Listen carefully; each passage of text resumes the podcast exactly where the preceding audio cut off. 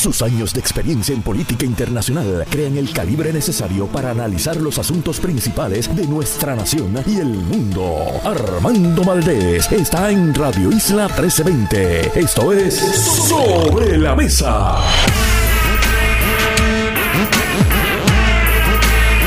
Muy buenos días. Bienvenida y bienvenidos a Sobre la Mesa hoy con Ivonne Lozada. Hoy es viernes 3 de marzo del 2023 y anda pa'l cara. Llegó marzo, ya estamos en marzo, se nos fue febrero. Y hoy se sienta a la mesa Pablo Hernández para conversar sobre el mensaje de Jennifer González y la asamblea del PNP que se va a estar celebrando este próximo fin de semana. Más adelante también nos visita la amiga Irma Lugo Nazario coordinadora del Observatorio Equidad de Género sobre los feminicidios en los pasados meses de enero y febrero. Y como todos los viernes, la abogada y activista Rosa Seguí, con quien estaremos hablando sobre los eventos del Día Internacional de la Mujer Trabajadora. En el último segmento nos va a acompañar la doctora Elisa Lebrón, psicóloga, y Edemarie Class, gerente de desarrollo organizacional de la Fundación Ángel Ramos. Todo eso y más en Sobre la Mesa. El mejor análisis de tus mañanas son las 8 y 1 de la mañana. Los asuntos del país tienen prioridad, por eso llegamos a poner las cartas sobre la mesa. Y tengo que decirles, tengo que empezar por aquí, un 3 de marzo como hoy. Mi abuela Monserrate Hernández, Cabo Rojeña, cumpliría 126 añitos. Mi abuela nació en 1897, todavía Puerto Rico bajo la corona española. Así que miren si la memoria nuestra es tan corta que hasta mi abuela todavía estábamos bajo el imperio español. Pero ella fue una de las mujeres más importantes en mi vida, así que nunca, nunca olvido estos 3 de marzo. Pero vamos a poner las cartas sobre la mesa. Un poco vamos a comenzar hablando sobre lo que es uno de los temas de primera plana, por lo menos en el nuevo día, y es la normalización de la criminalidad, cómo la criminalidad ha vuelto a ocupar lo que son los espacios cotidianos, familiares, no convencionales eh, y sé que hay gente que dice, ah, porque eso siempre pasa en las comunidades pobres, pero es que eh, están ocupando, mire lo que pasó el otro día con lo del cumpleaños. Ese no es, incluso en las comunidades pobres, ese no es el escenario normal al que estamos acostumbrados. Ciertamente. Eh, la criminalidad, como le dije, está ocupando no tan solo los espacios cotidianos, sino que se están dando a plena luz del día de lo más normal. Y es un escándalo, y yo no había, yo ni me imaginaba estas cifras, que las cifras de carjacking en Puerto Rico, eh, a lo que va de año, que estamos en marzo, empezando marzo, dos meses nada más. Llevamos dos meses del año y ya tenemos un total de 73 carjackings, robos de autos a mano armada o carjackings como los eh, conocemos, que representa un aumento de un 40% con relación a incidentes de este mismo tipo el año pasado para marzo, que iban a unos 52. Gente, 73 y lo hemos normalizado como se ha normalizado también otros crímenes más violentos que lo hemos visto en las pasadas semanas también en espacios eh, cotidianos y no es una novedad que los otros crímenes que la violencia generada por el narcotráfico eh, se dé en este país, como que lo hemos normalizado. Pero es evidente que se ha intensificado y se ha salido, como le dije, del territorio usual impactando de manera fatal más allá de los propios integrantes de estas organizaciones criminales, que es lo que suele ocurrir, sino la vida cotidiana de los ciudadanos que están ajenos a la actividad criminal, particularmente eh, los incidentes que hemos visto que han involucrado menores, lamentables incidentes que han involucrado menores de edad. Ciertamente la violencia relacionada al crimen organizado y el narcotráfico ha estado en escala. Eh, ha estado escalando en Puerto Rico y es un escenario que otros países viven con mucha frecuencia. La narcoviolencia en América Latina y en los Estados Unidos ha sido un problema recurrente y estructural. Pero que nosotros todavía no eh, estamos acostumbrados a experimentar en nuestra cotidianidad. Eh, por lo menos nunca a los niveles actuales. Siempre pensábamos que pues, los narcotraficantes se matan entre ellos, muchas veces ni nos enteramos incluso. Eh, lo que provoca que nos desvinculemos del problema, porque como conmigo no es la cosa, y no llegan aquí. El problema es que ahora sí están metiéndose en el balcón de nuestras casas. En los últimos años, cierta, las, las, masacres por los enfrentamientos entre organizaciones criminales han aumentado, así como los asesinatos a víctimas inocentes, menores y mujeres. De hecho, este carjacking último que un poco levantó eh, nuevamente la atención a los carjackings en Puerto Rico fue el que involucró a un menor de edad, eh, una mujer y creo que su padre y un menor de edad. Así que afecta a gente que no tiene absolutamente nada que ver. Lo vimos también hace eh, unas semanas cuando lamentablemente falleció uno de tres menores heridos de bala en medio del tiroteo en el residencial de Cataño, que es, donde se encontraba junto a otros menores celebrando un cumpleaños y en el cual gatilleros abrieron indiscriminadamente, indiscriminadamente, abrieron fuego en la entrada del complejo. Aparentemente los objetivos de estos sicarios eran otros dos eh, jóvenes eh, quienes murieron en la escena del crimen ayer, eh, en, ese, en esos días, en ese incidente en la entrada de residencial vamos a ver qué está ocurriendo, pero ciertamente es muy poco lo que se está pudiendo trabajar con relación a la prevención del crimen. No tan solo, obviamente, a la resolución, atender los casos y a poder eh, resolverlo. El asunto es cómo se previene.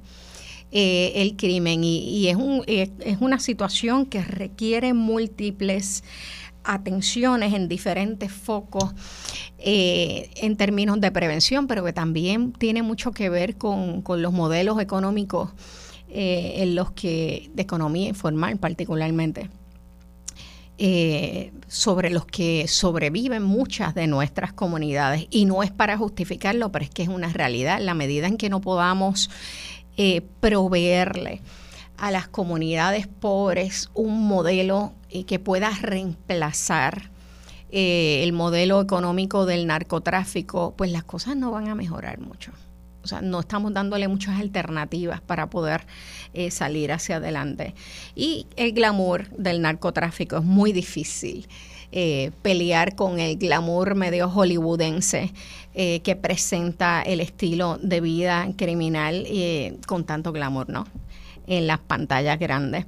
Pero bueno, Ayer también el presidente de la Cámara, eh, Tatito Hernández, radicó una resolución junto al, representante Jesús Santa, una resolución de presupuesto para el año fiscal 2023-2024. Digo una resolución y no la resolución de presupuesto, porque lo usual previo a la Junta de Supervisión Fiscal es que el presupuesto viene de la fortaleza que es el gobernante, que es quien eh, tiene en su mano la elaboración de las políticas públicas con las que va a encaminar su gobierno y se lo entrega a la legislatura para el correspondiente análisis.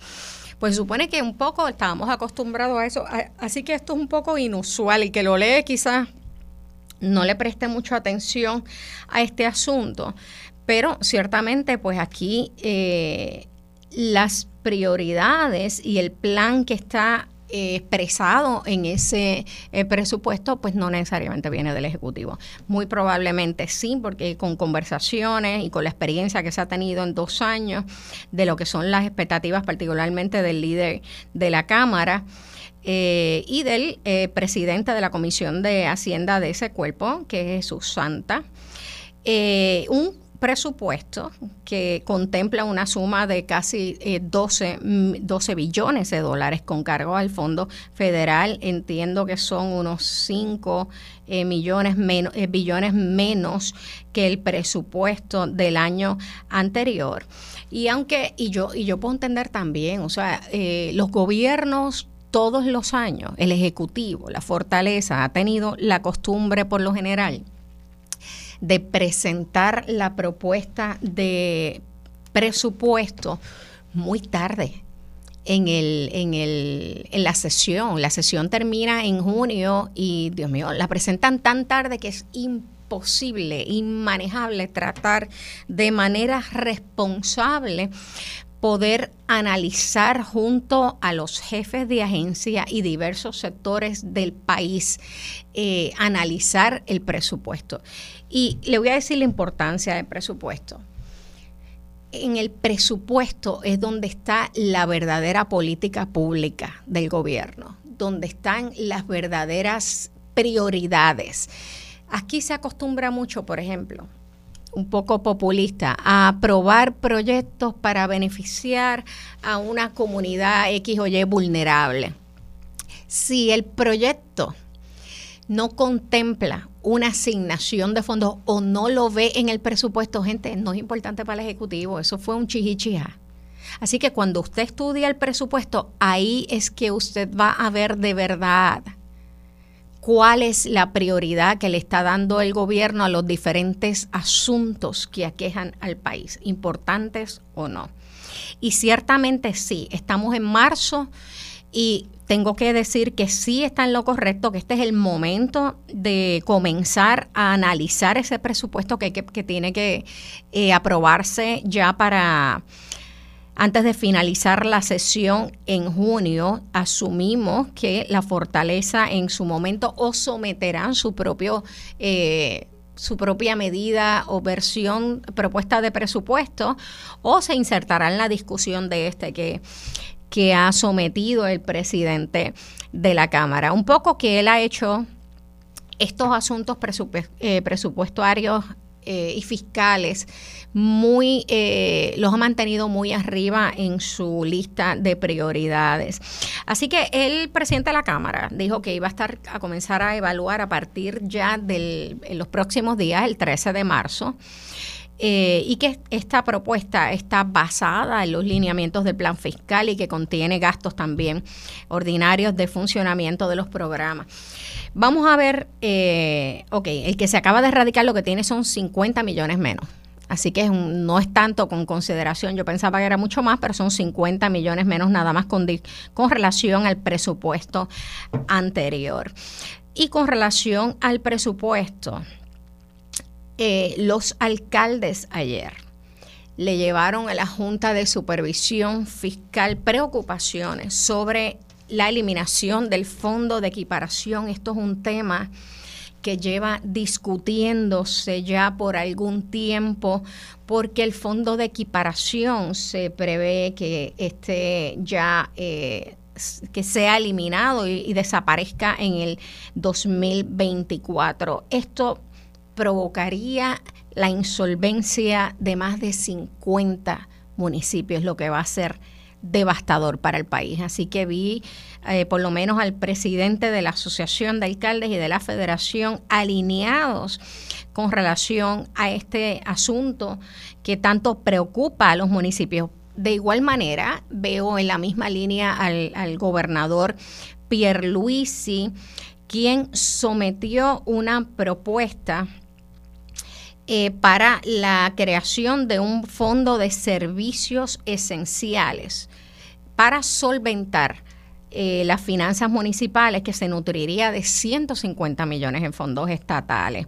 Esto un poco para aminorar el impacto que tendría eh, la eliminación del fondo de equiparación. Vamos a ver qué ocurre. El director ejecutivo de la Junta de Supervisión Fiscal, Robert Mujica, desconoce la propuesta, aunque entiendo que ya está, se sometió eh, a la Junta de Supervisión Fiscal para consideración dentro del plan fiscal que fue sometido el 17 de enero. Y ayer eh, convocan el liderato, eh, por lo menos el secretario del Partido Popular Democrático con el comisionado electoral, que hicieron una conferencia de prensa para convocar para mañana sábado la primera reunión de la Junta de Gobierno que se eligiera, eh, gran parte de ella, por lo menos los puestos de acumulación se eligieron el pasado domingo en una asamblea general y así como también los representantes de unas sillas sectoriales que incluyen delegados por sector ambientalista, veteranos, mujeres, jóvenes, sector privado, diversidad funcional. LGBT, base de fe, inmigrantes, servidores públicos, exfuncionarios y se me deben quedar un par por ahí. Pero bueno, eh, pues se anunció que la convocatoria sería para mañana, aunque escuché ahorita al representante Héctor Ferrer, que es uno de los nuevos miembros de la Junta, que todavía no le han, no le han convocado. Eh, me parece también que hubo un empate con dos sillas del sector, sector eh, de las organizaciones sectoriales. Irónicamente, las dos más polarizantes dentro del partido, que es la silla que corresponde a las organizaciones de base de fe y la silla que corresponde a representantes de la comunidad LGBT ante la Junta de Gobierno. Entiendo que en el caso de la comunidad, de las organizaciones de base de fe, se resolvió eh, con la retirada, hubo un empate y se resolvió con la retirada de uno de los dos contendientes, eh, prevaleciendo el amigo Frankie Frankie Guerra. Así que felicidades a Frankie. En el caso de la comunidad LGBT parece que hay controversias con relación a esa silla. Y se da, obviamente, la comunidad LGBT lleva décadas así como la, los bases de fe, pero quienes han sido más vocales hasta ahora han sido la comunidad LGBT. Llevan décadas exigiendo un espacio en los organismos de, que toman decisiones dentro del partido. Así que eh, me sorprendió cuando esta fue una de las pocas organizaciones sectoriales que sí tuvo elección y estaba reñida. Creo que tuvieron tres candidatos y sonaban más, pero al final llegaron tres. Vamos a ver qué ocurre, porque como sabemos, estamos, vamos a estar entrando en, digo, entramos ya, empezó la campaña eh, eleccionaria para el 2024 y de los temas más candentes que van a surgir, eh, un poco eh, reflejo de lo que ha sido la polarización de la política, son los temas de política pública social, como lo son los derechos de la comunidad LGBT y de las mujeres. Así que esto promete estar intenso. Pero también se anunció la apertura mañana viernes del proceso de erradicación de candidaturas para la presidencia de los comités municipales en 26 municipios. Esto sería un periodo de dos meses. Se estaría eligiendo también en mayo 7, aparte de estos comités municipales que hay que atenderlos antes de, la vicepresidencia del comité del Partido Popular en Mayagüez, y los cinco precintos de San Juan, según la nueva configuración de la redistribución. La erradicación se va a extender hasta el próximo viernes 10 de marzo, otra vez de manera apresurada. Se informó que las votaciones para estos puestos Miren, wow, es que ni dos meses, esto, esto ni un mes. Ok, se informó que las votaciones para estos puestos, que son los de presidentes municipales de 26 municipios, se va a estar llevando a cabo el sábado primero de abril, mediante votación directa de todos los electores afiliados al Partido Popular Democrático en cada uno de estos municipios.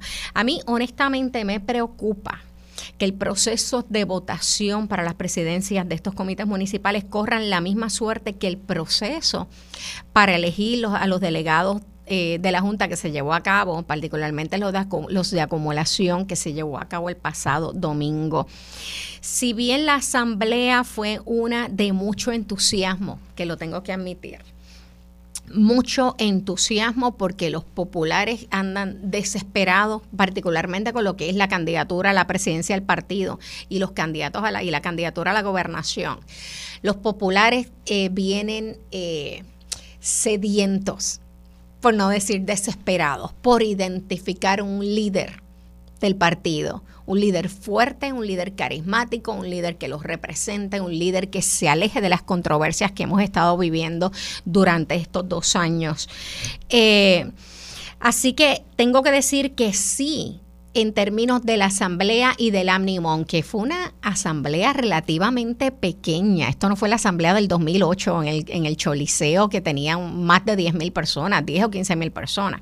Esto fue una asamblea pequeña, pero estos son los nuevos, de la los nuevos tiempos de la política del Partido Popular Democrático. Me crea desconfianza porque ciertamente los que corrimos para la Junta de Gobierno en una campaña de tres semanas, cinco reconocimiento nacional, salimos perjudicados en esta campaña. O sea, fue bien difícil, tanto para los legisladores de distrito, así como para los que no tenían exposición nacional, poder en tres semanas recorrer y participar de 40 asambleas. Eh, en toda la isla.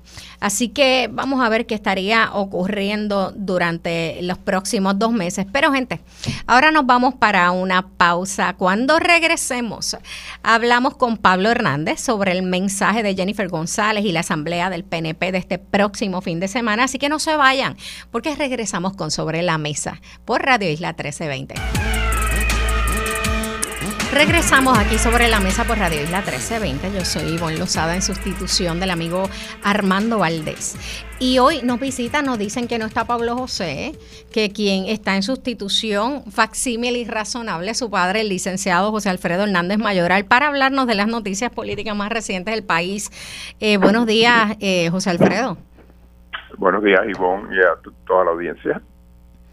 Oye, eh, salimos de la Asamblea, yo no sé si esto es casualidad, pero salimos de la Asamblea del Partido Popular el pasado eh, domingo.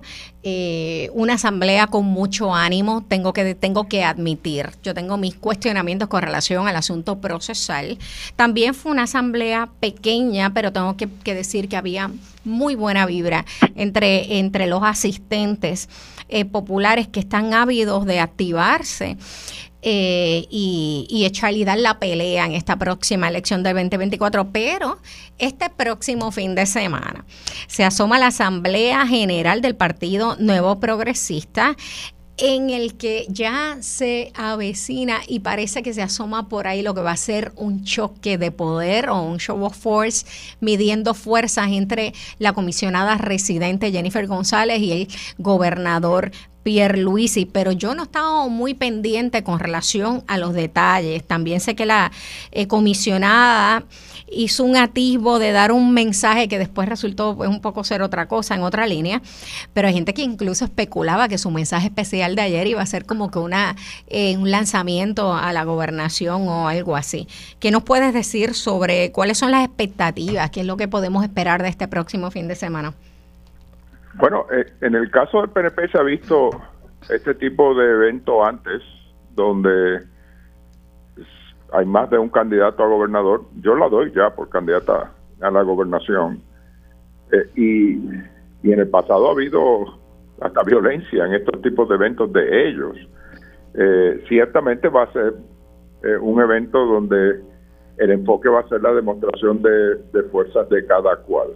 Eh, eso, eso no hay duda, claro. Que Luis es el presidente del partido, hasta cierto modo él controla la actividad, pero eh, veremos eh, cómo la comisionada residente pues hace su mueve su gente para para para demostrar la fuerza que aparentemente tiene. O sea, las encuestas, la que publicó el Nuevo Día y una que me comentaron a mí, parece arrojar una ventaja cómoda para ella dentro de esto. Así es que, eh, y como te digo, yo entiendo que ella estará diciendo que lo está evaluando, pero su conducta es indicativa de que ella, ella se dirige en esa dirección. Digo, todos estamos claros de que ella eh, es ya una precandidata a la gobernación en el Partido Nuevo Progresista y la lucha de poder comenzó eh, y la tiradera ya comenzó. Ella es una candidata bastante agresiva en su personaje político. Yo te tengo que decir que en mi carácter personal eh, a ella, eh, quizás, eh, yo he tenido la oportunidad de reunirme con ella y en términos personales me pareció una persona muy agradable, pero el personaje político me choca. Y no me gusta sobre todo lo que proyecta, eh, cómo se proyecta ella como mujer dentro de la política. Eh, con una agresividad eh, inexcusable, muy politiquera para mi gusto. También ha tenido un discurso ¿no? para crear contraste entre lo que ha sido el gobierno de Pierluisi y su obra o falta de obra, adjudicándose eh, toda esta erogación de fondos y estos fondos federales que han venido a la isla que de repente parece que es la salvadora de Puerto Rico. Bueno, como, como si eh, como si ella fuese la responsable del huracán María y de los terremotos y de la pandemia, ¿verdad? Eh, ahí, sin duda, de hecho, inclusive se ha adjudicado méritos por asuntos que se tramitaron antes de ella llegar a ser comisionada residente que vinieron a dar frutos después, pero porque se quería un informe, etcétera, nada que tuviese que ver con la gestión de ella. Ella, eh, como tú dices, eh, tiene un estilo, y concuerdo contigo de que eh, la personalidad privada y la pública son distintas. Yo he estado con ella en privado muy pocas veces, pero siempre ha sido una persona que se proyecta muy amable. Muy amable, sí. Y, y entonces pues tiene esta figura pública que yo creo que obedece al carácter de, ese partido. Yo creo que en el PNP se ve eso mucho. Eh, tú ves en Rivera Chats ese tipo de, actitud así de, vamos a decir, fuerte, eh, un estilo un poco distinto, pero, pero vamos a decir en la misma categoría. Y, y yo creo que eso gusta en ese partido, digo, evidentemente, eh, gusta en ese partido, aunque a la misma vez... Eh, en una ocasión escogieron a un Luis Fortuño sobre un Pedro Rosselló, en otra ocasión escogieron, bueno, ahora a, a Pedro Perluisi sobre Wanda Vázquez, que es una figura distinta en ese sentido, no tienen ese tipo de carácter, pero pero parece que en ese partido lo premian y bueno, eh, veremos este fin de semana si se manifiesta allí en la Asamblea. Yo estoy muy de acuerdo contigo con relación a esta cultura casi de bully, de bully político. Cuando me mencionas a, Rivera Chats y sí a la misma Jennifer González, es, hay una cultura de agresividad en ese tipo. Eh, que sí es muy bien acogida y que les gusta por alguna razón. Lo vimos, por ejemplo, en la vista que celebró el representante Héctor Ferrer sobre eh, las alegaciones que hiciera la comisionada residente en un evento público, político, eh, alegando que tenía información de primera mano donde habían empleados públicos que eran seguidores suyos y que estaban siendo discriminados y acosados en la administración eh, de Pierre Luisi. sacando a un lado lo cuán buena o mala estrategia fue eh, provocar esta vista pública de parte del representante Héctor Ferrer y de cuán preparado él estaba para poder enfrentarse a una veterana de la política como Jennifer González, esa vista me presentó una personalidad de Jennifer de bullying, precisamente, de bullying eh, y innecesariamente agresiva y violenta, no tan solo en su discurso, sino en su proyección física. Cuando la vemos, claro, tratando de provocar... Eh, quizás por la apariencia de que Héctor Ferrer Jr. vienen de, una, de un linaje agresivo político, no al extremo de ella, pero son agresivos y un poco a veces me corta. Pero quizás tratando de provocarlo para eh, luego eh, reclamar que este niño, porque así fue el trato de ella, este niño me está faltando el respeto eh, a mí como mujer, cosa que no lograron y me sorprendió de parte de Héctor Ferrer, pero sí me dejó mucho que ver de la personalidad política de ella y de lo que yo no quisiera ver en una mujer, y ningún político, pero particularmente en una mujer dentro de la política, que tenga que asimilar eh, actitudes más del machismo que queremos erradicar en las estructuras políticas. Sí, déjame, hacer una diferencia entre Rivera Chatz y ella. Rivera Chatz mm. ataca a veces a un nivel personal, ridiculizando a las personas por ciertos rasgos que él ella no hace eso, pero sí tiene el, el, lo que tú llamas del el, carácter este de, de bully.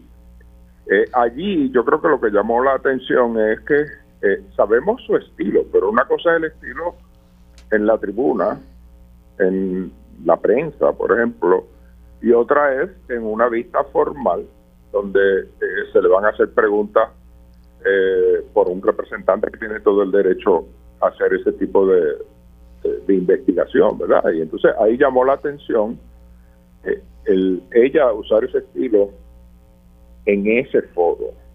y yo creo que ahí pues las críticas que hubo de, de los analistas fue si estaba mostrando un carácter eh, gubernatorial, como dicen, el temperamento que se esperaría eh, de un gobernante. Eh, bueno, pues los hay, los hay. O sea, eh, tienes a Trump, tienes a, Bolsonaro, tienes a, a Berlusconi, que te demuestran unos caracteres, unas personalidades, aún cuando están en el poder, que son iguales a las que muestran a la prensa, a las que muestran a otros sitios. Pero no se esperaba de ella en ese momento cuando cuando ahora si te fijas sí dio el testimonio que tenía que dar yo no tengo yo no tengo información de primera mano sobre esto eh, que si yo hubiera sido eh, eh, su consejero yo le hubiera dicho que dijera eso pero que lo dijera antes de la vista. Sí. o sea mira Ferrer no tiene que hacer una vista yo no tengo conocimiento directo de ninguno de estos hechos esto es cosas que me dijeron cuando llegué ahí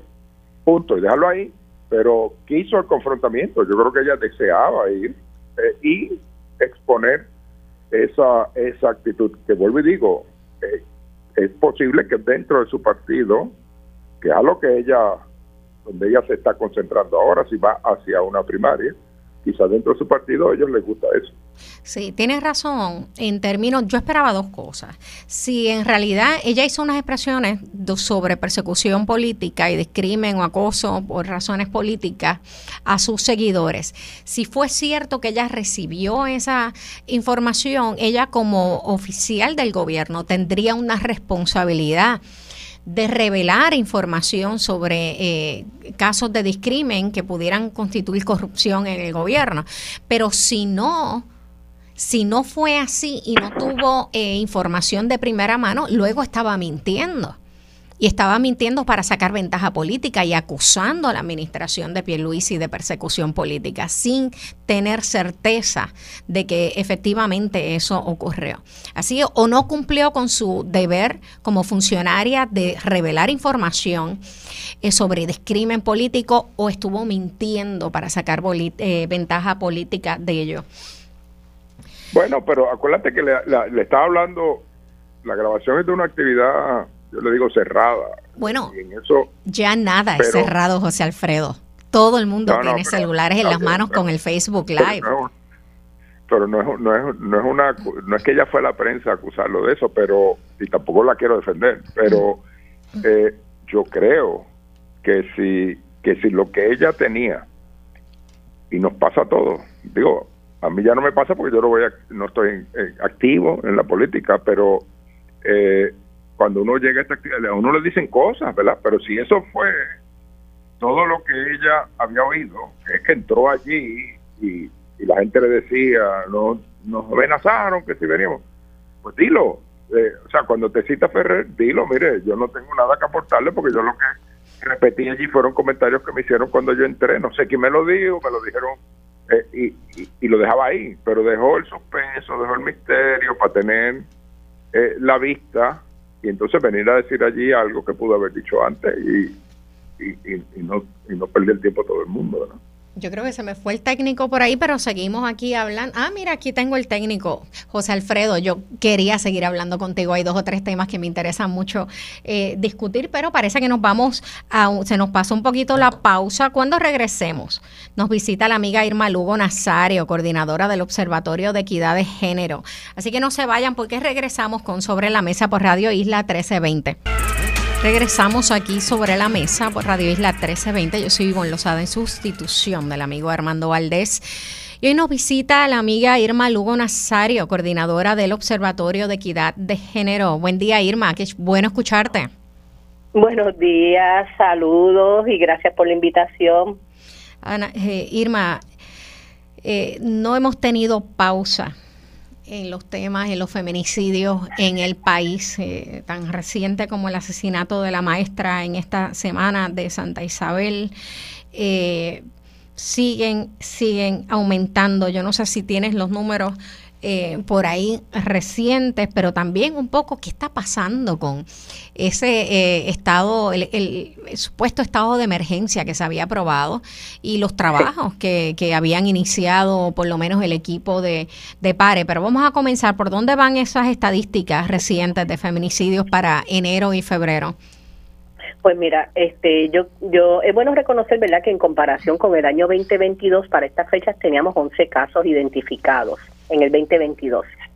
Este año tenemos cuatro casos que son casos de feminicidios íntimos, ¿verdad? Relacionados con parejas o exparejas. Eh, eh, también, ¿verdad? Algo que identificamos en dos de los casos de este año es que son casos con personas que tienen o tenían licencia de portación de armas y hemos visto también que son casos, ¿verdad? Tres de los cuatro casos fueron casos donde la persona asesina a la víctima y luego se suicida. Así que, que ¿verdad? Es un perfil terrible, eh, desde, bueno, inicialmente desde el feminicidio íntimo como tal. Y también en ese perfil, ¿verdad? Identificamos que son mujeres adultas mayores. Sí que hay un, una eh, falsa idea de que esto no le ocurre eh, a mujeres maduras. Fíjate, y eso es interesante, exacto, y es importante que la gente pueda entender, ¿verdad? Nosotros tenemos que hacer ese análisis de las vidas de nuestras madres, nuestras abuelas, ¿verdad? Que, que para su época no existía esto de una ley 54, no existía esto de una ley de hostigamiento sexual, no existían las leyes de asume de, de manutención de menores de edad cuando las parejas se separaban, ¿verdad? Estos son temas mucho más actuales, pero en ese contexto en que ellas se criaron, es bueno que la gente recuerde y entienda, ¿verdad? Que ni siquiera se hablaba de violencia doméstica, se entendía que eso era normal en una relación de pareja. Y por eso es importante, ¿verdad?, identificar y ser sensible con, con estas temáticas, con las personas que viven la experiencia, que cuando uno ve o escucha en los medios que se habla de uno de estos casos, que se dice, ah, pero esta, esta pareja antes no tenía una orden, eh, no habían denuncia. Pues porque tenemos que recordar la crianza, ¿verdad?, de, de esas mujeres que muchas veces se les criaba en ese entorno de que esto es lo que se vive en una relación de pareja, que nadie se mete, aunque la familia sepa lo que está sucediendo en ese contexto, ¿verdad? Así que es bien importante este, retomar, ¿verdad? Y que tengamos conciencia de lo importante de educar sobre las temáticas, de denunciar sobre las temáticas y que aunque nosotros no estemos viviendo la situación, si conocemos identificamos alrededor nuestro, entre vecinos o vecinas, familiares, amistades, compañeros o compañeras de la iglesia que están viviendo una situación así, ¿verdad? De que hay ayuda, de que hay espacios de, de, de, de ayuda, de apoyo, de orientación. Y eso es bien importante. Eh, yo podría decirte acá visto desde afuera porque siempre hablamos pues de la orden si puso no uso no puso orden de protección retiró la orden de protección. Hay algo mal en el proceso y no es difícil concluir deducirlo Exacto, pueden haber espacios, ¿verdad? siempre hay espacios donde pueden haber fallos, pero tienen que haber espacios también de, de, de, de, apoyo. Y yo creo que tenemos que reconocer también, como dicen las investigaciones, que muchas mujeres que están en estos ciclos de violencia, ¿verdad? Intentan separarse a veces entre 5 a 7 momentos en, en, esa en esa relación. Y como dicen las investigaciones también en los momentos en que ya toman esa determinación final de separarse este ya separarse de, de por siempre de esa pareja verdad pues lamentablemente es el momento en que hay mayor letalidad de que puede ocurrir una situación de violencia cuando la otra parte no acepta esa separación y eso, ¿verdad? Es parte de esos procesos de lo que es el ciclo de la violencia doméstica o la violencia de género, ¿verdad? Este, que no es lo mismo, porque es importante que la gente entienda que cuando hablamos de violencia de género, hablamos de muchas otras manifestaciones que también se dan, ¿verdad? Donde las personas pueden vivir desde la violencia económica, física, sexual, que se comparten en ambos espacios, pero también la, el acoso, el acecho, el hostigamiento sexual, el acoso callejero, la violencia que se da a través de las redes sociales. ¿Verdad? En lo que es el, el cyberbullying, la pornovenganza, que son otras manifestaciones que socialmente, según se van ampliando otros espacios sociales, como ahora, ¿verdad? Todo el uso de las comunicaciones y redes sociales, también otras manifestaciones de violencia que también se dan. Inicia esta semana, que es la semana de... Eh, eh, la mujer eh, internacional, día, del Día Internacional de, la de las Mujeres Trabajadoras, que es el próximo miércoles, y esto siempre va a ser un tema obligado, el asunto de la violencia de género y la erradicación. Eh, me preocupa porque no puedo ver, yo no sé hasta dónde la ciudadanía puede percibir el efecto, si alguno, de lo que fue el llamado estado de emergencia y o sea, cuáles fueron las conclusiones, cuál fue el trabajo, cuáles han sido las medidas, y algunas que se han tomado. Y bueno, yo creo que, que hay que, ¿verdad? Hay que reconocer que en esa mesa de trabajo hubo representantes de organizaciones feministas que han trabajado los temas y tienen una larga trayectoria de trabajo y experiencia, al igual que las agencias gubernamentales. En todo momento, quien tiene el poder para que esas, ese trabajo que se hizo se le dé seguimiento y se cumpla son los jefes de agencia. Ahí, ¿verdad? Eso hay, hay que ser en eso hay que ser Si ustedes llegaron hasta donde se les permitió, hicieron el trabajo, pero ¿qué pasa en el Ejecutivo? Exacto. Pues ahí hay que hacer ese reclamo, pero yo quiero que se entienda también que se hizo un trabajo, hay unos protocolos que se actualizaron, unos protocolos que se trabajaron. La Policía de Puerto Rico el en enero del 2022 firmó un protocolo de investigación sobre las muertes violentas de mujeres en Puerto Rico, basándose precisamente en el protocolo latinoamericano, que es nuestro instrumento de trabajo del observatorio.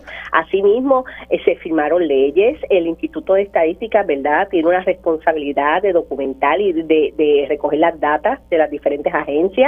En el Departamento de Salud, el, CAP, el Centro de Ayuda a Víctimas de Violación, también tienen unos procesos que se trabajaron con sus protocolos, que se actualizaron, al igual el Instituto de Ciencias Forenses, ¿verdad? Todo lo que tiene que ver con los safe kits, ¿verdad? Todo el tema de, agresión sexual se establecieron unos protocolos y un sistema de seguimiento para las víctimas de esos análisis. Así que hubo muchas instancias de cosas que se trabajaron y se lograron gracias a ese plan de trabajo que las organizaciones apoyaron y establecieron, ¿verdad? Para que se pudiese trabajar. Pero tenemos que ver, ¿verdad? entonces esa doble mirada de que entonces la instancia de que tiene que darle seguimiento, que hay un oficial de cumplimiento, la licenciada Ileana Espada, ¿verdad? Tiene que darle seguimiento y que vele porque hay un cumplimiento de ese trabajo realizado, aparte del que todavía falta porque no es que está todo el trabajo realizado. Y vimos que dentro de todo ese trabajo de los comités pares, donde mayor incumplimiento hubo precisamente fue con el Departamento de Educación. Mira, a mí me preocupa el hecho de que eh, han hecho un trabajo extraordinario, sí. Y al parecer yo, y voy a sacar a un lado el análisis, el comentario previo que he hecho de que un poco se han utilizado estas organizaciones para hacer un, un, show de relaciones públicas, obviamente sin el conocimiento de las organizaciones. Pero bueno, lo que me preocupa es las prioridades del gobierno ciertamente la impresión que me da es que esto no es una prioridad para ellos. Incluso me he topado con personas de gobierno que piensan que no hay un problema en realidad, que no existe que está en la mente de muchas mujeres activistas, pero que no existe. Por eso en esa mesa era tan importante, ¿verdad? Que esa que ese personal que se sentara en esa mesa de trabajo también fuese educado sobre esos temas, porque tú puedes designar a alguien de una agencia de gobierno, pero que no tenga conocimiento con el tema y traiga todos esos juicios y prejuicios. Así que, que por eso una de las fases que muchas veces se, se estableció y, y en el Departamento de Educación, el comité que trabajó lo que tiene que ver con perspectiva de género en la educación, hicimos muchas veces la exhortación y nos pusimos a la disposición para que el secretario de Educación y su grupo de trabajo cercano tomase un taller sobre el tema de perspectiva de género y la transversalidad del tema de perspectiva de género en la educación. Y se dieron talleres, pero ellos no estuvieron presentes. Y te lo digo porque yo estuve presente en uno de esos talleres y fui una de las recursos. Sí, te lo creo. No creo que hay mucha receptividad, eh, están un poco desenfocados y no están atentos. Y lamentablemente, Ivonne, disculpa que te interrumpa, ¿verdad? Yo creo que eh, qué mejor ejemplo que ver cómo se han posicionado en torno al tema de la Procuradora de las Mujeres. Tenemos a una candidata que es conocedora de los temas, que tiene más de 18 años de experiencia, que formó parte del Comité PARE, ¿verdad? Que conoce, este, que, que pues, y hemos visto cómo esta gente ha, politizado e, esta, este, esta posición tan importante cuando la ley misma contemplaba que fuese una persona de reconocida capacidad, con experiencia, que fuese reconocida y recomendada por las organizaciones feministas y así ha sido. ¿Verdad? Vilmari Rivera cuenta con el apoyo de las compañeras feministas para ese puesto. Esperamos esa confirmación del Senado fuera de líneas político-partidistas. Porque hay que reconocer que hay un trabajo y esta gente tiene que educarse y leerse la ley, porque tú escuchas a estos legisladores reaccionando y se nota sinceramente que ni siquiera se ha leído la ley. Y hombre, pero Irma, se nos ha acabado el tiempo. Es una lástima que los voces cantantes en la legislatura son hombres con relación a este tema o sectores que nada defienden los derechos de las mujeres. Pero ahora, gracias por todo, Irma. Nos vamos para una pausa cuando regresemos. Como todos los viernes tenemos a la abogada y activista Rosa Seguía, así que no se vayan porque regresamos con Sobre la Mesa por Radio Isla 1320. Regresamos aquí sobre la mesa. Vamos a estar, como todos los viernes, con la compañera abogada y activista Rosa Seguí, a ver qué está pasando con esas medidas para atender la violencia eh, contra las mujeres en el país. Y luego hablamos con la doctora Elisa Lebrón, psicóloga de la Universidad Carlos Albizu, y Edemarie Class, gerente de desarrollo y organización de la Fundación Ángel Ramos. A ver qué está pasando, eso y más, con Sobre la Mesa. Su compromiso con la justicia social, los derechos humanos y la equidad la convierten en pieza clave para discutir los temas sobre la mesa. Ahora se une a la mesa la licenciada Rosa Seguí Cordero. Bueno, como les dije, regresamos aquí sobre la mesa por Radio Isla 1320. Yo soy Ivonne Lozada en sustitución del amigo Armando Valdés. Y como todos los viernes, nos acompaña la abogada y activista Rosa. Rosa Seguí. ¿Cómo estás, Rosa? Buenos días, Ivonne. Bien contenta de estar contigo. Un gusto saludarte. Eh, quiero comenzar diciendo que hoy cumple Isabela, mi cría, 13 años, así que estamos de celebración y estoy muy contenta también. Felicidades a Isabela por los 13 y a ti por cumplir 13 años de ser mamá. Así mismo es. Que oye, celebramos los cumpleaños de los hijos y hay que celebrar las madres cumpleaños. Eso es así, yo acostumbro a hacer eso muy 13 años de madre. Claro que sí, gracias Ivonne por eso. Así que muchas, espero que lo puedan disfrutar en este próximo fin de semana. Pero mira, hablando estaba yo con Irma del Observatorio de Violencia de Género. Eh, sobre el alza en los feminicidios. Oye, ¿qué está pasando? Porque he visto y escuché esta semana, hablamos un poco de estas medidas que eh, se están, eh, algunas han sido ya aprobadas en comisión, en la comisión, particularmente en la Cámara de Representantes, que pretenden de alguna manera atajar el problema y el alza que hay de feminicidios en el país, incluyendo una que me va a tener que explicar un poquito que es el proyecto de la Cámara como el 781, que ordenaría a la Oficina de la Procuraduría de las Mujeres elaborar un curso sobre la prevención de la violencia de género a toda persona que pretenda obtener su licencia de conducir. Bueno, yo, yo creo que estamos viendo en Puerto Rico una resistencia de parte del Ejecutivo a implementar eh, esa orden ejecutiva eh, declarando el estado de emergencia de violencia de género. Vemos cómo a pesar de que mandata específicamente y textualmente currículos en el Departamento de Educación eh, sobre lo que es ¿verdad? la violencia de género con perspectiva de género, educar con perspectiva de género, eh, pues no, no, ha pasado. Así que me parece que, dentro de los cuerpos legislativos están intentando darle la vuelta a esta falta de acción y pues han presentado unas medidas, eh, esta que estamos hablando ahora, es para dar un curso de una hora de prevención de, de la violencia doméstica eh, dirigido por la Oficina de la Procuraduría de las Mujeres. Lo estás poniendo muy bonito. Yo, yo creo que, yo creo que es insuficiente, por supuesto, es insuficiente, me parece que es que es un make believe de que estamos haciendo algo. Oiga, yo no dudo que detrás de esto haya gente con muy buena intención. Esto no resuelve la orientación de una hora que quizás sea un videíto o una literatura que tengan que leer. No atiende eh, la severidad del problema de la violencia de género en el país. Y me parece que es una forma también de evadir la responsabilidad de atender y, que tomen con seriedad propuestas que sí pudieran tener, tener un efecto en la erradicación de la violencia y que ciertamente para el Ejecutivo no es ninguna prioridad. Y, y pues esperar hasta los 16 años también, ¿verdad? Para hacer un curso obligatorio, eh, pues no atiende todos los problemas que, que surgen de la niñez, ¿verdad? Identificar para poder prevenir violencia, pues tenemos que saber qué es la violencia, tenemos que saber cuáles son nuestros derechos, tenemos que educarnos en equidad y en igualdad, ¿verdad? Que, es que ningún sexo ni género va por encima del otro, que la violencia no importa de dónde venga, tenemos que rechazarla, pero eh, dentro de la falta de acción, ¿verdad? Insisto, pues posiblemente una medida así sea lo que, lo que se va a poder aprobar en una legislatura que, como tú y yo sabemos, ¿verdad? Ha habido mucha resistencia a poder dar paso a medidas para poder educar, para prevenir, para concientizar y hasta para sensibilizar. yo tengo que tomar como, como ejemplo, ¿verdad?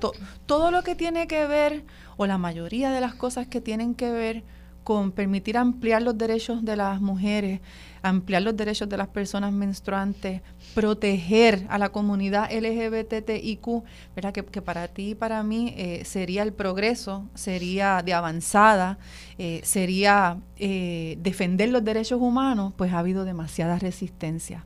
Y, y parecería que esta medida entonces no, no ocasiona mucha resistencia y por eso es que se ha podido aprobar. La, verdad es que por supuesto que va a ser insuficiente, pero tener el tema de la necesidad, ¿verdad? De, de, educación, por poca que sea, que sabemos que una hora pues va a ser insuficiente para tomar eh, para hacer preguntas, para contestar preguntas, ¿verdad? Si es un video, pues no va, no va a poder ser interactivo. Hacia dónde nos dirigimos para conseguir más información. Pero por lo menos, por lo menos, eh, sabemos que muchas personas van a ir a tomar la licencia, a, coger su examen de licencia de conducir y a lo mejor esa pequeña hora pues sirva para, para aliviar. Sí, hay una diferencia pues veremos. Yo no podría oponerme a una medida como esta, pero no dejo de verla como una medida accesoria. Hay que insistir. Hay que insistir en que hace falta más, hay que insistir en que se cumpla con la orden ejecutiva y hay que insistir en que la educación desde la niñez eh, es imprescindible. se ha comprobado, eh, se siguen todos los grupos de expertas en este tema como, como lo es Irma Lugo Nazario, ¿verdad? insistiendo, eh, siendo parte de las organizaciones que componen el Comité para seguir tratando de dar la lucha con el Ejecutivo, como tú bien dices, que lejos de estar comprometido el gobernador con, con erradicar la violencia de género, escribió esta orden ejecutiva y entendemos que lo que ha demostrado es que fue solo para callar las protestas que iban creciendo eh, durante antes de, su elección y después de, su elección. En noviembre en noviembre también hubo muchas protestas y, lo que hizo fue tratar de apaciguar la, las solicitudes de que se nos va la vida ¿verdad? Porque cuesta las vidas de las mujeres y de, y de la comunidad LGBTIQ, especialmente las mujeres trans que todavía sus casos están sin, sin esclarecer. Así que tenemos que continuar luchando. Eh, Ivonne sería la, ¿verdad? El, el resumen de todo esto.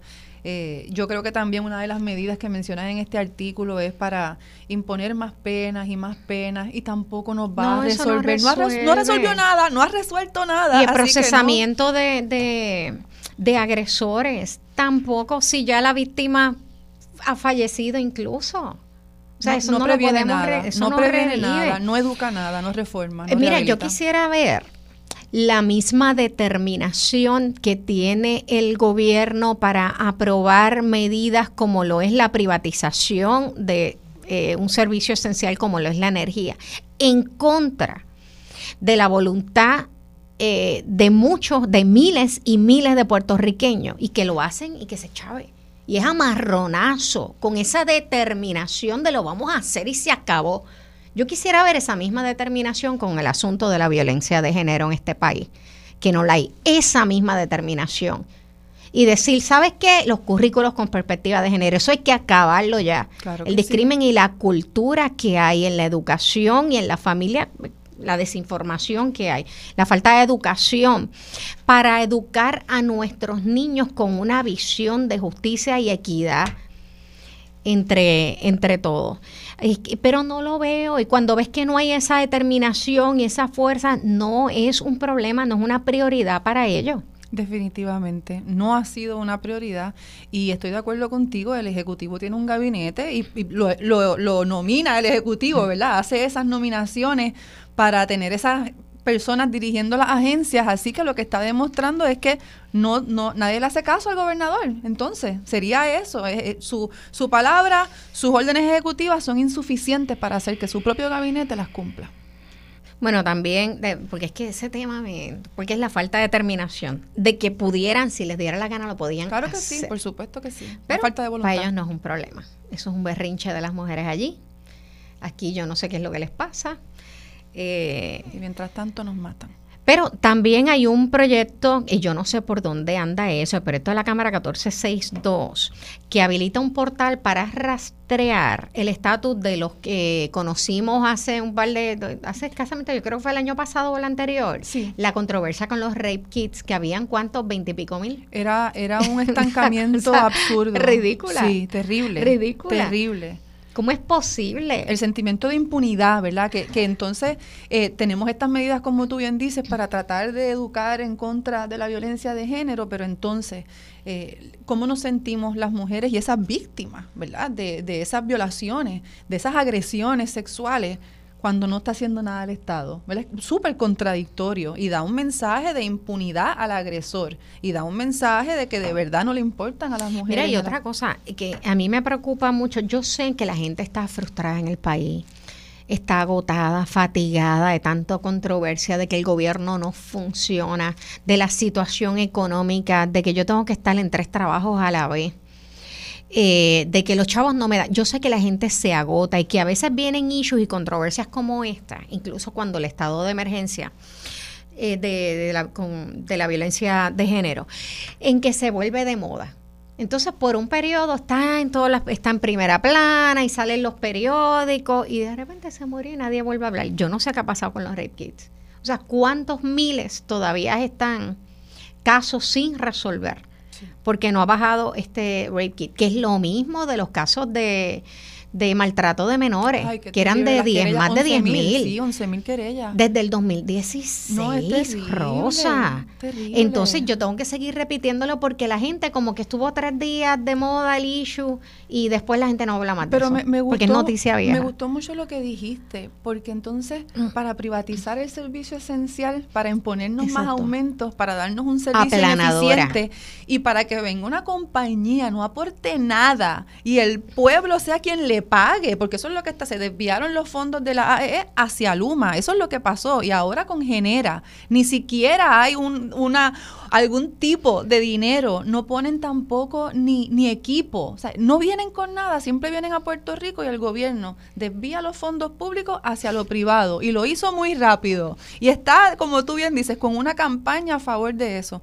Pues necesitamos también, nuestras vidas tienen que valer más que la misma seguridad, la misma determinación, que no que no te importe la opinión pública de unos sectores porque por encima de eso está la vida de miles de mujeres y miles de menores de, de, de, menores de edad. Son unos grupos marginalizados, ¿verdad? Como la niñez, vulnerables, las mujeres, la comunidad LGBTIQ, las prioridades están trastocadas. Pero un poco también eso tiene que ver con la falta de participación de unos sectores en el país en las esferas de toma de decisión. Y ahí están las mujeres. Porque nosotros quizás tenemos una visión eh, enfocada mucho en lo que son las políticas sociales y nos preocupamos por las comunidades vulnerables y los inmigrantes, los adultos mayores, la niñez. Eh, y los hombres en la política pues están más con la cosa sexy de la cosa económica, pues está la reforma energética. Y me parece que, tú sabes, en la medida en que se ignore la visión de país y las expectativas de sectores de la población, como particularmente el más grande, que son las mujeres, porque somos más del 53. Hay otros grupos eh, minoritarios. Nosotros no somos minoritarios, pero nos tratan y a veces nos comportamos como minoría. En la medida en que se nos siga ignorando y que se nos evite y que se evite la participación nuestra en esas esferas, pues ciertamente el país no va a resolver sus problemas. No va a arrancar. Llevamos toda una vida en la que en la legislatura, las leyes que se pasan, las políticas públicas que se han implementado, pues no han gozado esa perspectiva de las mujeres. Y por eso ahora estamos viendo unos cambios, ¿verdad? Y vemos esa resistencia al cambio, ¿verdad? Lo, que le decimos, eh, esa visión reaccionaria que está en contra del progreso y del cambio. Y tenemos que superar eso y tenemos que identificar esa, esos líderes, esos partidos políticos, ¿verdad? Como por ejemplo el Proyecto Dignidad, que va en retroceso. Eh, y, que, y que es muy reaccionario a ampliar nuestros derechos y libertades. Y pues tenemos que resistir, y estoy de acuerdo contigo, que tenemos que las mujeres tirarnos y adentrarnos en todos los espacios, ¿verdad? Para poder eh, implementar nuestras perspectivas. Eso me lleva al otro tema que teníamos en agenda para discutir hoy y es que todavía no superamos el tema de la brecha salarial entre hombres y mujeres en el país. A pesar de que ha habido unos avances en apenas dos municipios, que parece que pueden ser por unas razones particulares de esos municipios, todavía ronda por los 70%. Los 70, las mujeres todavía ganan 70 y algo centavos por un dólar que gana el hombre. Y eso es un promedio, ¿verdad? Y es un promedio generalizado, porque en Estados Unidos han hecho esos estudios y los van dividiendo entre los grupos étnicos, ¿verdad? Tenemos a las personas indígenas, tenemos a las personas asiáticas, afrodescendientes. En el caso nuestro. Y puedes saber quién es la última. ¿Sabes quién es la última? Las latinas. Mira quienes menos. Es una cosa increíble. Eh, así que sí, yo creo que ese estudio, pues qué bueno que se hace, ¿verdad? Yo creo que el estudio falta mucha información, ¿verdad? De cuántas personas estamos hablando, de dónde trabajan también, Ivonne, ¿verdad? Porque pueden residir en Caguas, pero pueden trabajar y la mayoría de las personas trabajan en, en San Juan. Exacto. Y tenemos que también tomar en consideración que Puerto Rico está dentro de los cinco países más desiguales del mundo, del mundo. Así que como hay tanta desigualdad, no dudaríamos que hay una persona dentro de Caguas o Ponce, que fueron esos municipios que, identificaron, que gane una cantidad de dinero, ¿verdad? Tan, eh, tan más, más grande, mucho mayor, que otras y por tanto pues se llegue a esa a esa conclusión de que de que se gana más y también tenemos que mencionar que lo que el estudio también demuestra es que la paga es ínfima, ¿verdad? Estamos debajo de los niveles de pobreza. Podrá ganar más una mujer, pero continúa por debajo de los niveles de pobreza y por tanto no podemos celebrar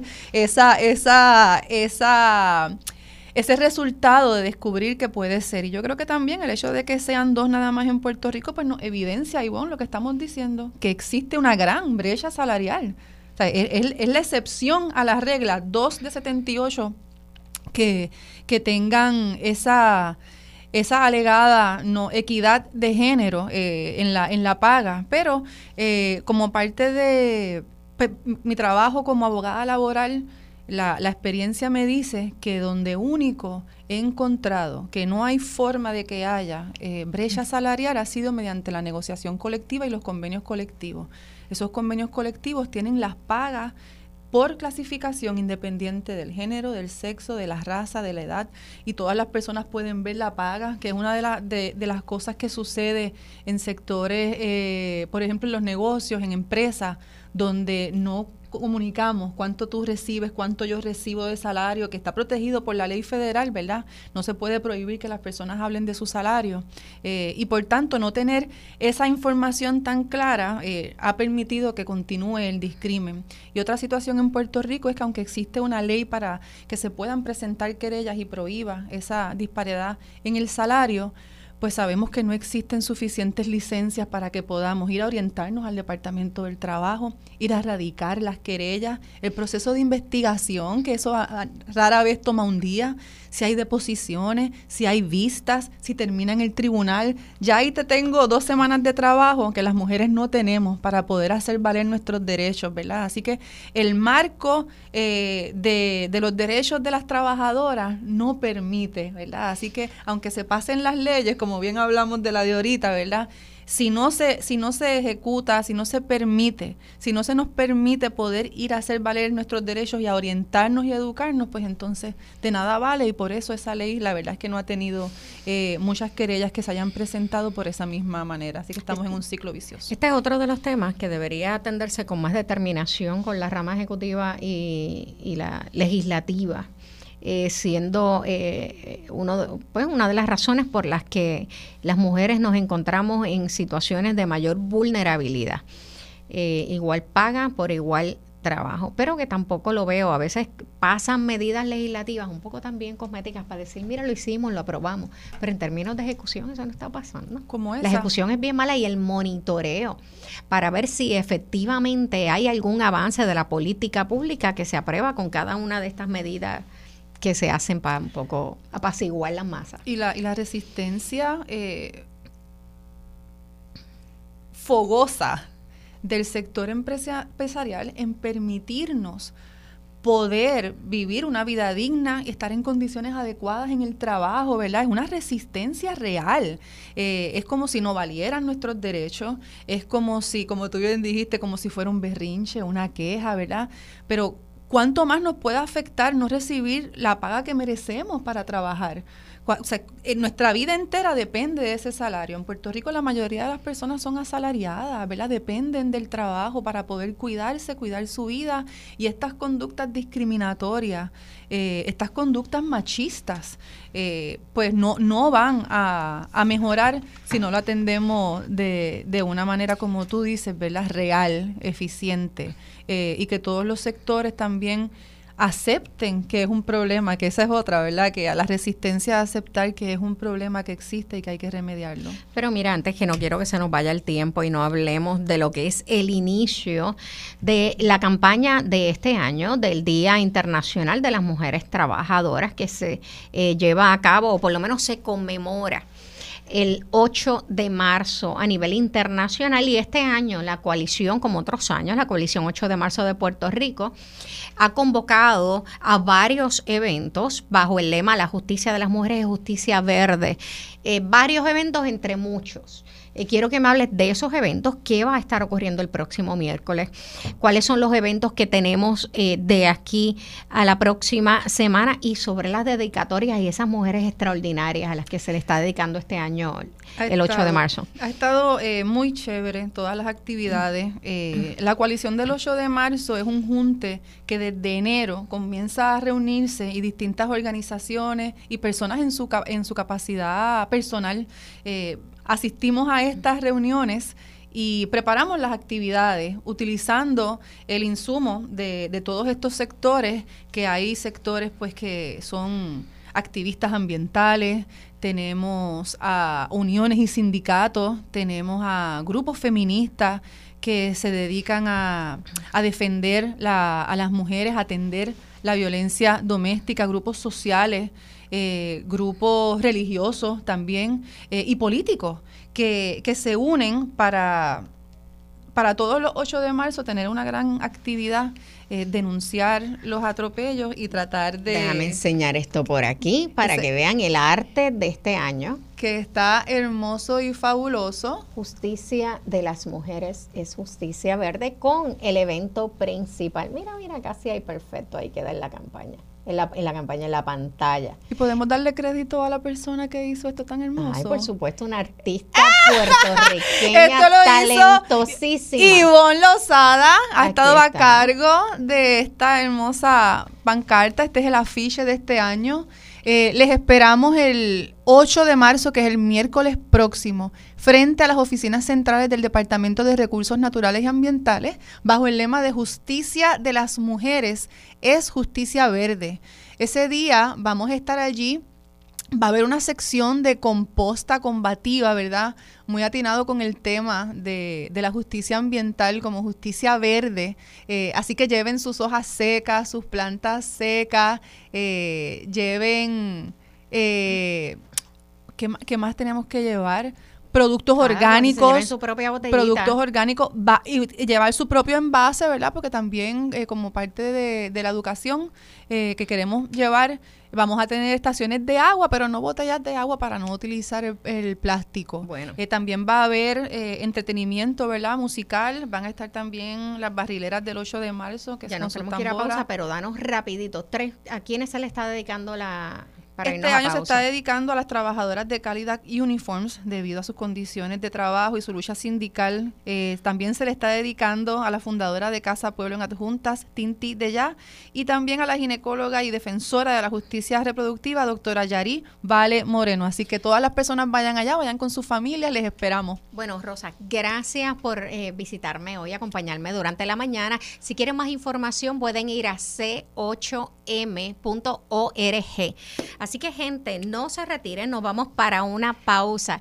Cuando regresemos, hablamos con la doctora Elisa Lebrón, psicóloga de la Universidad Carlos Albizu, y de Marie Class, gerente de desarrollo organizacional de la Fundación Ángel Ramos. Así que no se vayan, esto es sobre la mesa. Regresamos aquí sobre la mesa por Radio Isla 1320. Yo soy Ivonne Lozada en sustitución del amigo Armando Valdés. Y como les anuncié, se unen a Sobre la Mesa la doctora Elisa Lebrón, psicóloga de la Universidad Carlos Albizu, y Edemarí Clas, gerente de desarrollo organizacional de la Fundación Ángel Ramos. Eh, ¿Las tengo en teléfono ya? Tengo ya, tengo ya a la doctora Elisa Lebrón, eh, psicóloga de la Universidad Carlos Albizu. Bienvenido, doctora Lebrón. Buenos días, gracias por el espacio. Eh, creo que también estamos pendientes de Edemari, Edemari Class de la Fundación Ángel Ramos. De todas formas, eh, un poco para introducir el tema que ustedes nos van a traer durante esta mañana.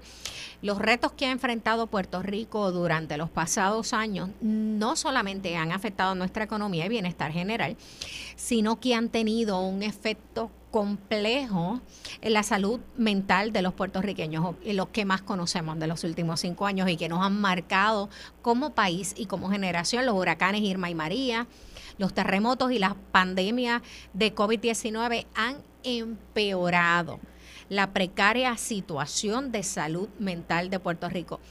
Con esto en mente, la Fundación Ángel Ramos y la Universidad Carlos Albizu se unen nuevamente, unen nuevamente esfuerzos con una nueva campaña. Eh, doctora Lebrón, en lo que eh, entra eh, de Marie Class de la Fundación Ángel Ramos, me gustaría que nos hable un poco sobre esta nueva iniciativa, en qué consiste la misma. Sí, pues asimismo tenemos nuevamente, ¿verdad?, esta iniciativa con la Fundación Ángel Ramos, que en un pasado ya hemos estado trabajando en conjunto y ha sido muy exitoso. Así que esta vez vamos a estar trabajando una serie de talleres que van dirigidos a la salud mental como un bienestar. Así que lo que nosotros creemos a través de estos talleres que van dirigidos tanto a padres, madres, eh, encargados, maestros y cuidadores, es el poder entonces dar esas herramientas para poder identificar cuándo es que tenemos, ¿verdad?, que buscar ayuda, pero también fortalecer eso que ya, esas estrategias que ya tenemos como cuidadores de los niños en estos tiempos basado en esa premisa que usted hace sobre cómo ha empeorado la salud mental tanto en los niños como en adultos a través de los años y de todas las, experiencias que ha pasado en nuestro país, pues es necesario retomar y continuar dando herramientas para que los adultos cuidadores, también los niños, los adolescentes y los padres encargados puedan trabajar y tener herramientas para superar cualquier dificultad que estén enfrentando. Digo, y a eso sumamos no tan solo a las eh, emergencias que hemos, que hemos tenido que vivir con estos eh, con estas situaciones, como dijo, los huracanes, los terremotos, la pandemia, oye, y tenemos que sumar la violencia en el país. ¿Cómo afecta eh, a la ciudadanía en general? Vimos en Mayagüez el otro día cómo tuvieron básicamente que cerrar el municipio porque de repente surgió un tiroteo por toda la ciudad y cómo afecta esto, la, la violencia eh, generalizada, eh, la situación económica del país, las frustraciones generales que vivimos todos por la falta de empleo, sobre empeorado obviamente por las situaciones que hemos tenido que vivir en los últimos cinco años. Esta campaña que han llamado Tu salud mental es bienestar, tengo que eh, darle el eh, buen día a Edemarí Clas, gerente de desarrollo organizacional de la Fundación Ana, Ángel Ramos, que ya está con nosotros en línea. Buen día, Edemarí. Saludos, buen día, gracias por el espacio. ¿Edemari o Edemarí? Edenmarí. Ok, pues lo pronuncié bien. Apellido de mi madre, Montijo. sé que no es la primera vez que trabajan campañas eh, juntos, tanto la Fundación Ángel Romas como la Universidad Carlos Albizu, cosa por la que el país debería agradecer muchísimo, ¿no? Muchas organizaciones como ustedes hacen el trabajo que le corresponde hacer el gobierno y así ha sido por décadas y lo hacen con mucha más eficacia, son mucho más productivos incluso en la utilización de los recursos. Pero Edemarí, eh, ¿Qué actividades están contemplando llevar a cabo bajo esta campaña Tu salud mental es bienestar? Sí, como mencionas, en el 2020 iniciamos colaboraciones con la Universidad Albizu en busca, ¿verdad?, de buscar un alivio a nuestro país para su bienestar emocional, eh, a nuestros niños, jóvenes, familias y comunidad. En esta ocasión la campaña viene en un momento, ¿verdad?, donde el país, como bien mencionabas, ha atravesado por varios desastres naturales, por una situación económica que llevamos arrastrando de hace muchos años, eh, también por una situación de salud mundial que exacerba, ¿verdad?, todos estos actos de violencia eh, en nuestra sociedad. Así que la campaña, eh, a través de diversos recursos psicoeducativos, está dirigida a orientar, a adiestrar a líderes comunitarios, a organizaciones sin fines de lucro, a la ciudadanía en general, a padres, madres, encargados y cuidadores, a que puedan, ¿verdad?, manejar sus emociones de una manera equilibrada, igual a, todos aquellos quienes cuidan a, a otros, ¿verdad?, a darles herramientas para que puedan sanar también de manera individual y que de manera colectiva puedan ayudar a otros. ¿Cómo? ¿De qué se compone la campaña? De varios videos muy cortos, pero con mensajes muy precisos que nos sirven para el diario vivir. No, no tenemos que tener una condición mental para utilizarlos, todos los necesitamos. Así que eso es parte muy importante de la campaña. También tenemos otros recursos audiovisuales que están en la página Tu Salud mental es bienestar.com y talleres, talleres que de hecho inician la semana próxima en, en la Universidad Albizu en su campus en Mayagüez, que están abiertos a la ciudadanía relacionados a esto mismo que estamos hablando sobre cómo fluir con las emociones, sobre cómo manejar nuestros niveles de estrés, cómo ser positivos ante, ante un panorama verdad tan incierto en el que vive el país y luego van a venir talleres mucho más puntuales, son una serie de 11 talleres dirigidos a padres, maestros y o encargados eh, a modalidad presencial y virtual. Caramba, eh, hay algo que mencionas y que usualmente no tenemos en el radar cuando hablamos de, primero, que la salud mental sigue siendo un tabú para muchos en, en, en la ciudadanía, como si fuera algo negativo. O sea, el, el cerebro y el asunto emocional es tan biológico como el resto del cuerpo que tiene todas sus condiciones.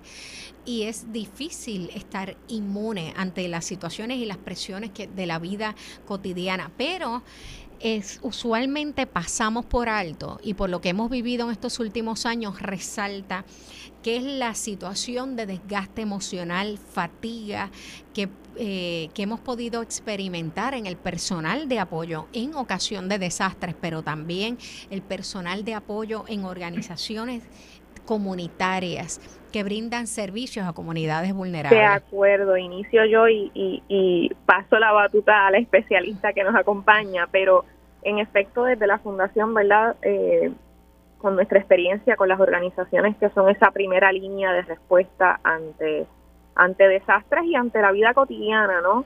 De nuestros niños, de nuestros jóvenes y, del entorno en general, eh, sin duda eh, también sufrimos un desgaste, ¿no? Ellos sufren un desgaste y nos, nos orientamos más bien en, apoyar a, a, dar un servicio directo a la comunidad, porque obviamente es lo que nos nace hacer eh, de manera inmediata.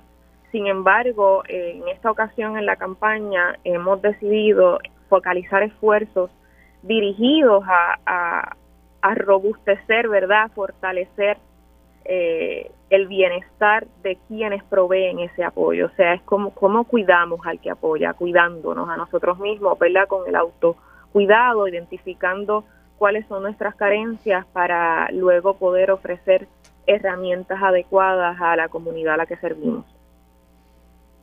Sí, y, siguiendo la línea, ¿verdad?, en que estamos dialogando, es muy importante entender que para, de modo de impactar de una manera efectiva debemos de comenzar por lo que es la comunidad, para entonces nosotros poder identificar quiénes son esas personas que necesitan ayuda más individualizada.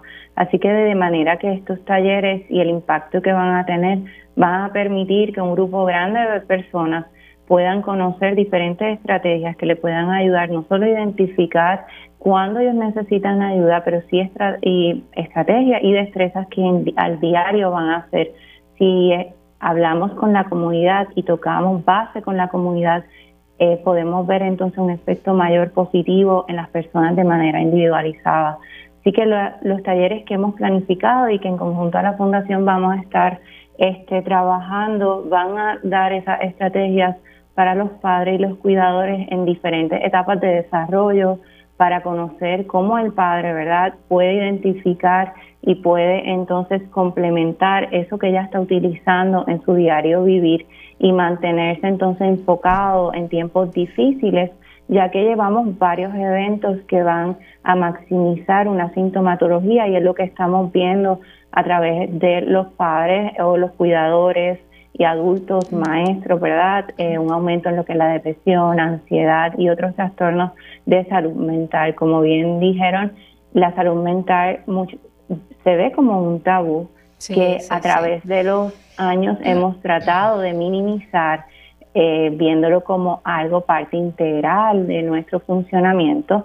Así que queremos seguir fomentándolo para que las personas entonces puedan conocer que no solamente buscamos ayuda cuando nos sentimos mal, pero si de manera preventiva podemos trabajarlo, sabemos que podemos tener entonces mayor salud mental. Bueno, nos tenemos que ir ya a una pausa, vamos a seguir con ustedes. Me gustaría en el próximo que empecemos un poco dónde podemos encontrar material educativo para, para quienes quieran más información. Así será.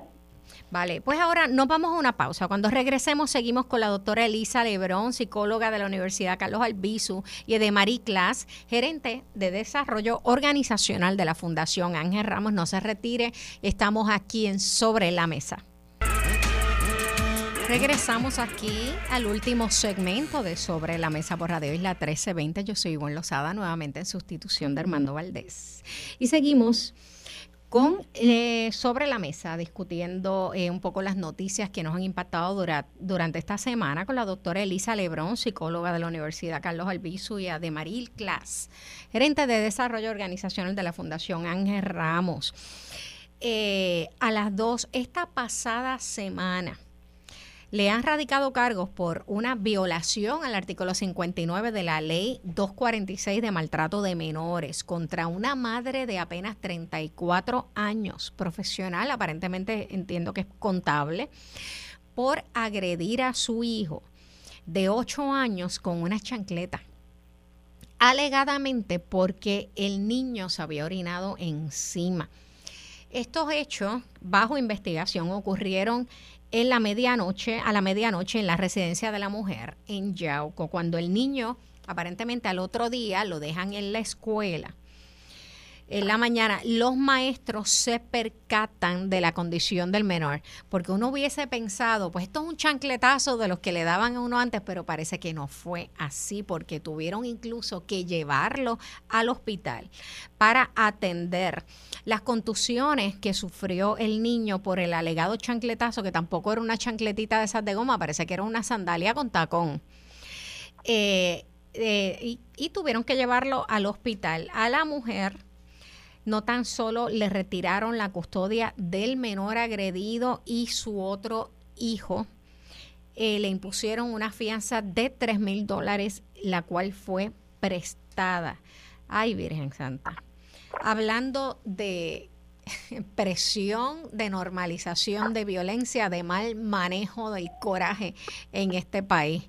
¿Qué tienen ustedes que eh, abonar con relación a esta noticia?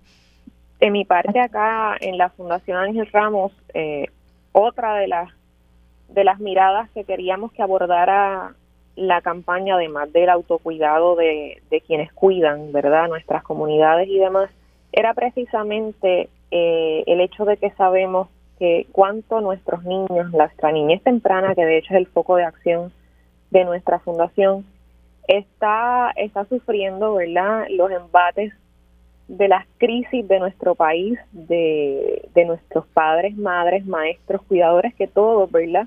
A su vez están siendo impactados por, por las situaciones sociales, económicas, políticas, eh, naturales eh, que nos han ocurrido en los últimos años y es por eso que, que la campaña incluye en sí misma talleres y orientaciones y adiestramientos dirigidos como mencionaba anteriormente, a madres, padres encargados, a maestros, para que tengan las herramientas de cómo manejar las emociones y destrezas de autorregulación en los niños, para cómo manejar, ¿verdad?, su propio eh, ser individual para poder eh, ser capaz de lidiar con las situaciones que les estén pasando y entonces ser unos padres con conductas apropiadas con sus niños, eh, para el manejo de, emociones con los adolescentes, cómo comunicarse efectivamente con los niños, eh, cómo poder eh, suplementar el aprendizaje de los niños para las interrupciones de todas estas crisis. Y entre otros temas, sin duda, son casos como estos los que nos dicen que, que la necesidad cada día es mayor, ¿verdad? Y es una pena que que sean casos como estos los que nos, nos abran más la mirada, ¿verdad? Y la inquietud por ocuparnos de la salud mental de nuestro país cuando realmente deberíamos eh, trabajarlo de manera preventiva. Importante ver que estamos viendo, ¿verdad? Esa sintomatología que estamos tratando de, de, de intervenir con ella y de también prevenir que sucedan este eventos eh, particulares. Por eso queremos que a través de estos talleres esas herramientas puedan servir de apoyo a esos padres y que el padre pueda reconocer cuándo entonces no tienen las destrezas o necesita apoyo para manejar sus propias emociones para entonces poder continuar en la crianza de sus niños. Siempre decimos que si nosotros como adultos o como padres o como cuidadores necesitamos apoyo, en la Universidad de Visu estamos disponibles para servir, llamando a la clínica tanto de San Juan como Mayagüez, pueden comunicarse al 993-3885 y con mucho gusto se la atiende para entonces poder coordinar cualquier servicio que se entienda pertinente de la persona solicitarlo. Caramba, aquí hay dos temas que tengo que resaltar. Uno, por supuesto, está el, issue del maltrato de menores lo he repetido mucho y, no quiero cansarme de repetirlo, que es eh, la acumulación de más de 10.000 casos sin reportar, sin investigar desde el 2016 eh, de maltrato de menores. Obviamente eso incluye maltrato físico, emocional, como también abuso sexual de menores, que es terrible y, y no se puede, no nos podemos perdonar como país. Que esto esté ocurriendo, sobre todo cuando eh, hay eh, un, como le digo, hay incluso fondos, creo que unos 10 millones, que estaban eh, en peligro de perderse si no se aprobaba legislación, eran fondos federales, si no se aprobaba legislación precisamente para establecer un programa y canalizar estos fondos que iban dirigidos precisamente al maltrato de menores. Y esa y había una discusión en la legislatura eh, con relación al, lenguaje que se estaba utilizando en esa medida que impedía que se pudiera aprobar y que estos fondos pudieran llegar al Departamento de la Familia para un poco liberar lo que son los fondos que necesitan para contratar más trabajadores sociales y mejores pagos y utilizar los fondos para entonces eh, programas de prevención como, como es este, como es el de ustedes que manejan una parte fundamental, que es la importancia de manejar la ira y el coraje. Eh, y es algo que no se atiende mucho por el, por el gobierno, pero ciertamente hay unas estrategias que hay que establecer para el manejo de la ira. Como le dije, está el desgaste emocional, están las prácticas de crianza. Que, que nos viene, que heredamos. Por ejemplo, cuando hablamos del chancletazo, que es algo hasta cultural, pero la realidad aquí es otra, ¿no? Y también, pues, un poco la educación que hablaba Edemarí con relación a, la, a cómo educamos, o sea, cuando uno es padre, particularmente por primera vez, los niños no vienen con instrucciones al mundo de cómo ser, cómo educar, cómo sensibilizar, cómo manejar esas emociones, eh, cómo manejar eh, pues, la crianza del niño. Así que, eh, pues un poco hay que orientar dentro de esas estrategias de cómo enseñar a ser un padre, madre o persona responsable, la satisfacción en ser padre, esos conocimientos y destrezas de crianza que no vienen, como le dije en un libro de instrucciones, las expectativas que tienen los padres eh, y madres en su paternidad, maternidad el proceso de tomas de decisiones con sus hijos, el historial de conducta. También hay unas prácticas de disciplina. Eh, que me parece que un poco habría que considerar dentro del manejo de la ira también. No sé un poco qué eh, recomendaciones pueden tener sobre estas prácticas, eh, no tan solo de disciplina, sino también para el manejo del coraje. Claro, hay muchas veces que la parte de la disciplina está, ¿verdad? Lleva mucho desconocimiento de cuáles son esas estrategias adecuadas para disciplinar. No necesariamente porque hay algo que se acostumbre es que está es correcto. Por lo tanto, lo que tenemos que saber y entender qué efecto, cuáles son esas estrategias y cuáles efectos tienen sobre a quienes se las impartimos. Por lo tanto, entonces tenemos que continuar educando y dar e-, esas estrategias de disciplina que son adecuadas a través de lo que es la psicoeducación, que es lo que vamos a estar haciendo con, con esos talleres, y poder dar esas destrezas a los padres, a los madres, cuidadores, inclusive a los maestros en la sala de clases que también están disciplinando para que conozcan cuáles entonces son esas estrategias adecuadas a utilizar y cuándo se deben entonces utilizar. La base de la disciplina es poder dejarles saber a los niños cuando un acto, ¿verdad? Una conducta es adecuada o no y cuándo entonces, cómo pueden entonces cambiarla. Así que tenemos que conocer bien esas estrategias para poderle llevar bien el mensaje al menor. Sí, se nos ha acabado el tiempo bien breve, ¿dónde consiguen, que se nos quedó en el segmento anterior, dónde consiguen información sobre la campaña Tu Salud Mental es Bienestar? Sí, la información la consiguen en la página web www.tusaludmentalesbienestar.com y también los exhorto a suscribirse a nuestro boletín digital ONG en www.fundacionangelramos.org, donde encontrará información sobre los talleres y el calendario de este año. Bueno, doctora Lebrón, de Marí, se nos ha agotado el tiempo por hoy. Gracias por compartir con nosotros aquí en Sobre la Mesa. A ustedes, la audiencia que nos acompañaron por radio o por Facebook, gracias nuevamente por permitirnos compartir este ratito de mañana y gracias Armando que me ha dado la oportunidad. Yo los veo el próximo domingo domingo a la una de la tarde en la tarde por Radio Isla 1320, pero no se retiren, porque por ahí viene Mili Méndez con Dígame la verdad.